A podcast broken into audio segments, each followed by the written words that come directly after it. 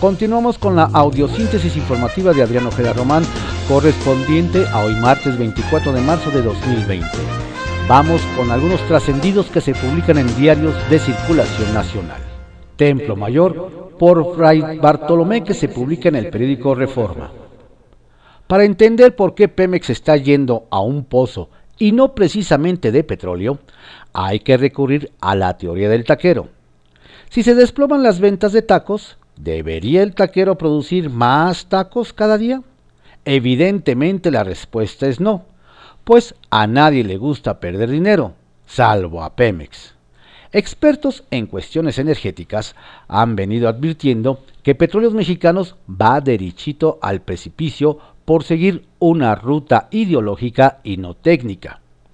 Es decir, como el presidente Andrés Manuel López Obrador enarboló de bandera el elevar la producción petrolera, insiste en gastar recursos en un negocio en el que sale perdiendo. Cuando la mezcla mexicana andaba en 27 dólares por barril, ya era una grave preocupación la viabilidad de Pemex. Así que hoy que está en 15 dólares, la cosa podría, pondría a llorar hasta al fantasma de Lázaro Cárdenas. Y es que, para colmo, de acuerdo con un informe de Haynes, apenas dos campos son los que no generan pérdidas con ese nivel de precio. El sueño de López Obrador de llevar a México arriba y adelante al estilo de Luis Echeverría ya comenzó a cumplirse con el dólar a 25 pesos y una crisis petrolera a la vuelta de la esquina. La próxima vez que quiera usted quejarse de su trabajo, acuérdese de que Alfonso Romo es el enlace de los empresarios con Andrés Manuel López Obrador. El desprecio del presidente por la iniciativa privada, sin duda, que debe complicar la labor del regiomontano.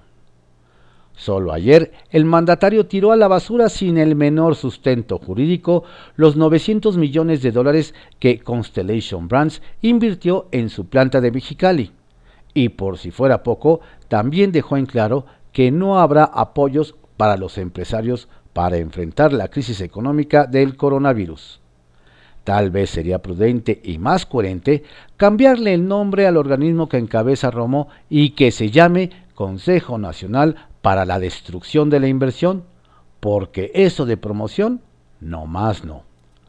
Por cierto, que a principios de marzo, el gobernador Adán Augusto López le abrió las puertas a Constellation Brands para que instalara su planta en Tabasco, porque dijo que allí le sobra el agua y hasta les prometió apoyos.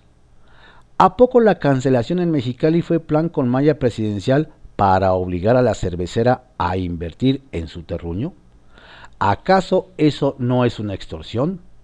Son preguntas amargas como la cerveza. Trascendió, que se publica en el periódico Milenio. Trascendió que la presidenta del Banco Santander, Ana Botín, y su director ejecutivo, José Antonio Álvarez, donarán la mitad de sus salarios y bonos de este año a un fondo destinado a la compra de equipo médico y atuendo especializado para combatir el coronavirus, mientras que otros miembros de su junta contribuirán con el 20%. Trascendió que el titular de la Fiscalía Central para la Atención de Asuntos Especiales y Electorales, Jorge Gustavo Arroyo Acosta, fue aislado en su casa debido a que la semana pasada tuvo contacto con una persona cuyo análisis resultó positivo de coronavirus. En oficinas de Procuración de Justicia de la Ciudad de México cuentan que el funcionario no ha desarrollado síntomas. Trascendió que quienes solo vieron en el videomensaje de Ricardo Naya, ex candidato presidencial, un llamado a no confrontarse con el presidente, ¿Acaso deban ajustar la mirilla? Pues su discurso es también contrario 90 grados al de su adversario Felipe Calderón. Enemistad derivada de los jaloneos por el control del PAN antes de las elecciones de 2018.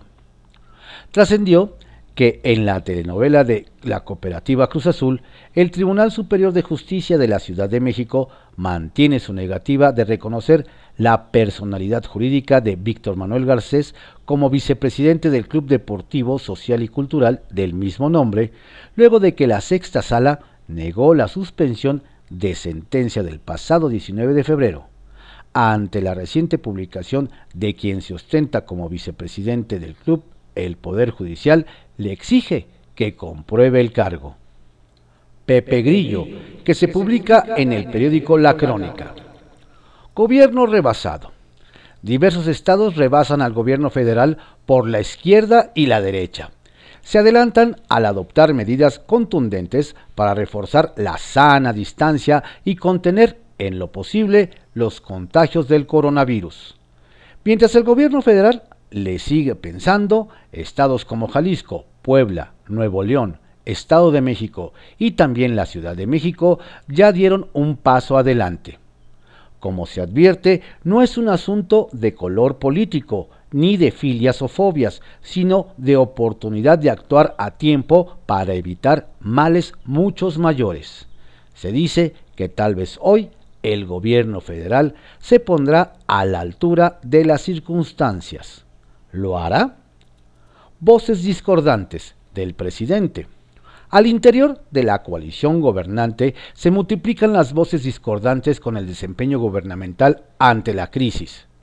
Personajes tan disímbolos, con carreras diferentes que no admiten comparación, como los diputados Sergio Mayer y Porfirio Muñoz Ledo, han coincidido en algo el gobierno se ha quedado corto y eso pone en riesgo a la población. Que legisladores de la oposición hagan notar las insuficiencias es parte de su chamba, para eso están. Pero cuando la crítica emana de las propias filas, es un momento de crisis, es algo más que fuego amigo. Las voces discordantes generan ruido, que es lo que se está transmitiendo a la población cuando lo que se necesita es sintonía y mensajes claros. Señal negativa. Una consulta popular estilo 4T truncó la construcción de la empresa cervecera Constellation Brands en Mexicali. 27 mil personas que dijeron no de un universo de 800 mil posibles fueron suficientes para detener un proyecto de inversión de 1.400 millones de dólares. Los resultados fueron dados a conocer por el presidente López Obrador en su mañanera de ayer. La primera reacción fue del Consejo Coordinador Empresarial, que dijo que la decisión ahonda la incertidumbre para los inversionistas nacionales y extranjeros. Es una señal negativa, coincide el Consejo Coordinador Empresarial. El consejero electoral Ciro Murayama fue más lejos dijo que la consulta no tiene sustento jurídico porque no fue realizada por la autoridad electoral para dotarle de imparcialidad y bases jurídicas. De modo que el tema va camino a los tribunales. Carencia de insumos médicos. Trabajadores de la salud de diversos estados de la República han efectuado movilizaciones para denunciar falta de insumos para combatir el coronavirus. Ha sucedido en Tabasco, Estado de México, Jalisco, Puebla, Veracruz, Oaxaca y la Ciudad de México, más los que se acumulen. Se manejan varias versiones, desde un diferendo sindical hasta errores de comunicación entre directivos y trabajadores. También puede ser que, en efecto, no cuenten con los insumos, lo que constituye una omisión inadmisible en estos tiempos de emergencia. La pelota está en la cancha de las dependencias que conforman el sector salud que tienen que dar respuesta inmediata a la demanda. Redes de poder que se publica en reporte Índigo. Golpe a Luján. El pacto entre Jacob Polensky, Mario Delgado y Alejandro Rojas para presentar una propuesta de renovación de la dirigencia de Morena a través de una encuesta abierta es una ofensiva que tiene toda la intención de sacar a Berta Luján de la contienda. Si bien es la dirigencia provisional encabezada por Alfonso Ramírez Cuellar la encargada de emitir la convocatoria, el diputado federal con licencia se comprometió a buscar el consenso entre los aspirantes y la mayoría, tres de cuatro, ya traen su iniciativa.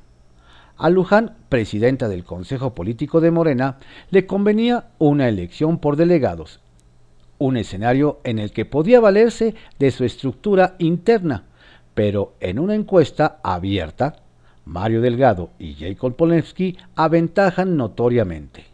Alejandro Rojas, casi sin posibilidades de ganar, podría ser el que termine de inclinar la balanza. Este viernes podría ser presentada de forma oficial la convocatoria. Atentos.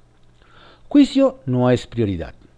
El presidente de la Junta de Coordinación Política en el Senado de la República, Ricardo Monreal, volvió a enviar un mensaje a los diputados federales quienes dedicaron su última sesión a aprobar el juicio en contra de Rosario Robles. El coordinador de Morena en la Cámara Alta dejó en claro que este juicio no es prioridad debido a la emergencia sanitaria. Por lo mismo, por lo visto, la minuta podría ser enviada a la congeladora legislativa por tiempo indefinido. Hace apenas unos días Monreal también aseguró que la reelección legislativa, también aprobada recientemente en San Lázaro, no pasará en el Senado de la República. ¿Problemas en el paraíso guindo? El Instituto Nacional Electoral dio inicio a un nuevo simulacro de voto electrónico por Internet. Se trata de los últimos ensayos de este sistema para que esté a punto para los comicios del 2021.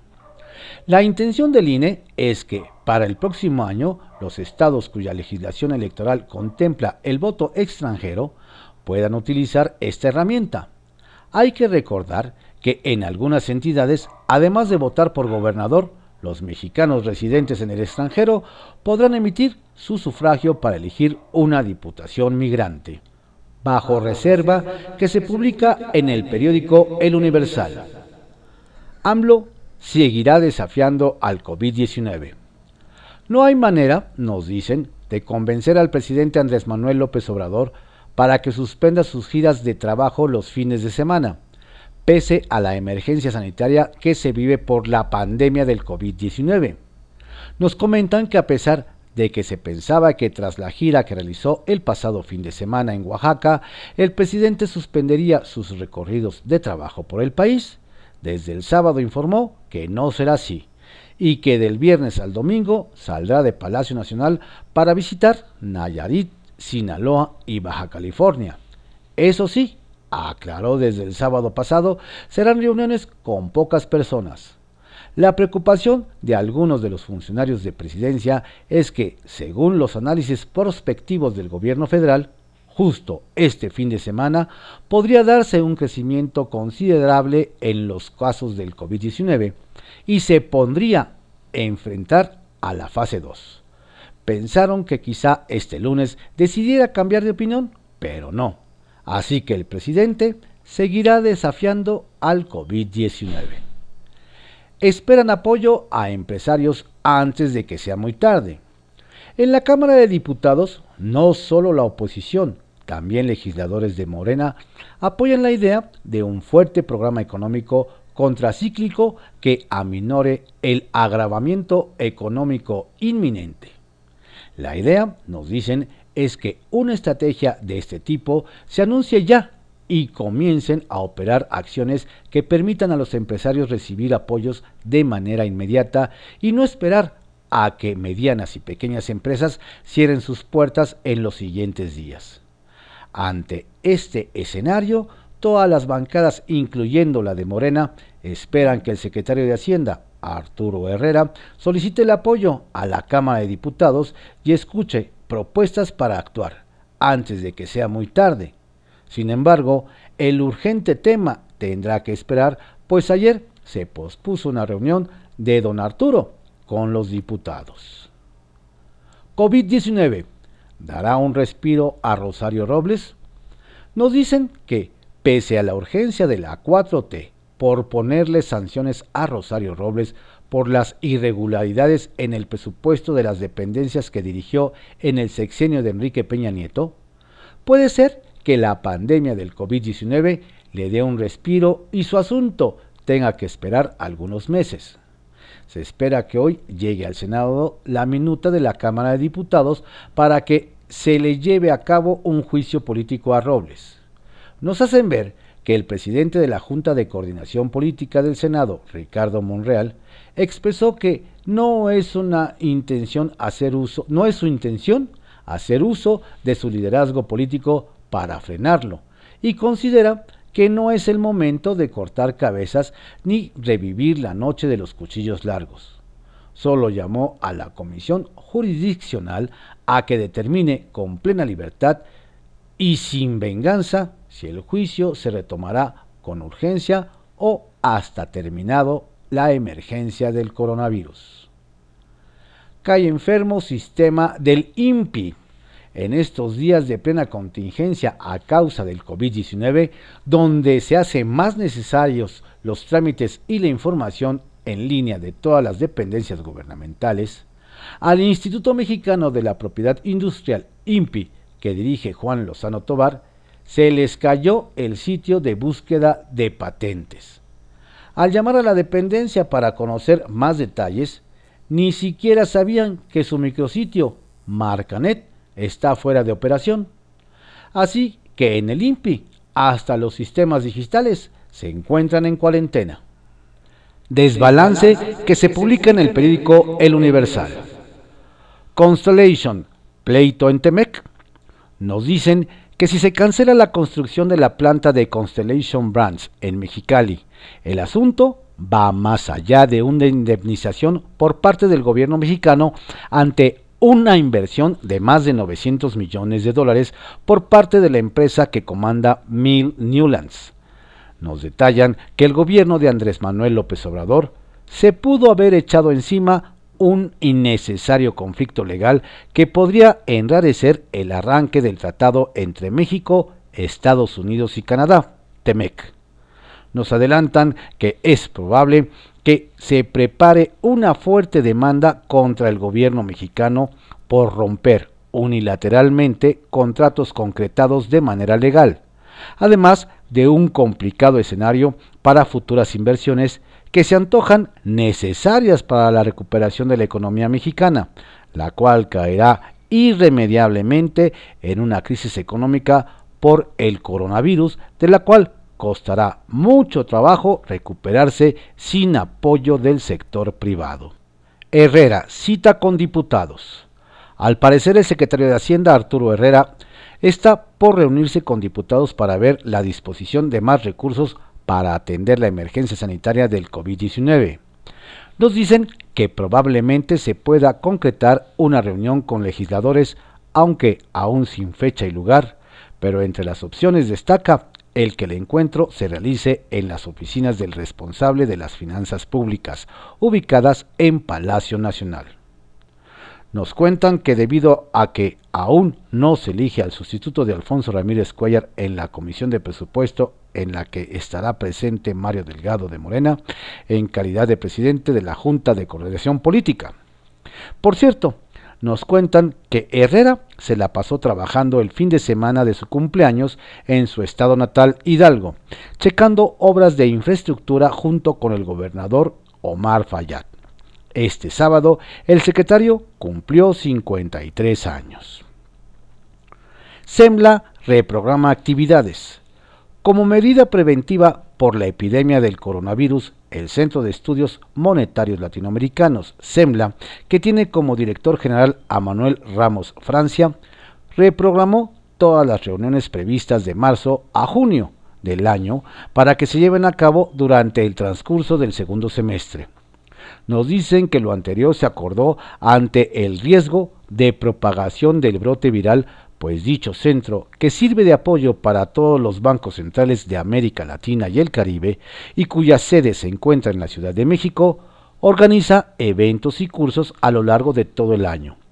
Las instituciones también realizan talleres, reuniones en otras partes de la región como Panamá, Bahamas, Bolivia, Argentina, Paraguay, así como en España, a las que regularmente acuden funcionarios de bancos centrales y supervisores de todo el mundo.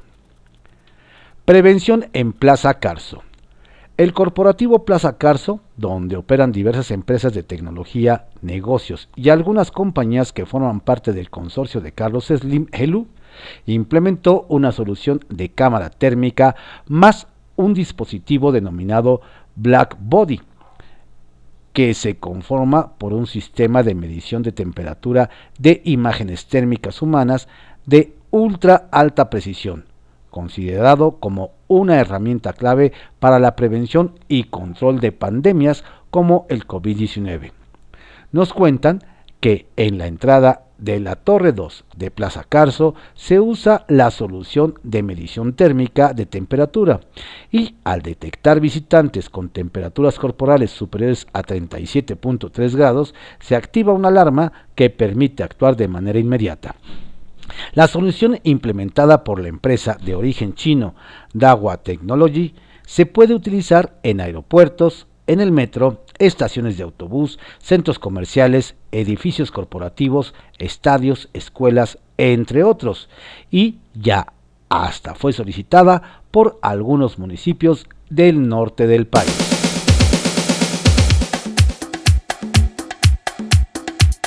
Estos fueron algunos trascendidos que se publican en diarios de circulación nacional en la audiosíntesis informativa de Adrián Ojeda Román, correspondiente a hoy martes 24 de marzo de 2020.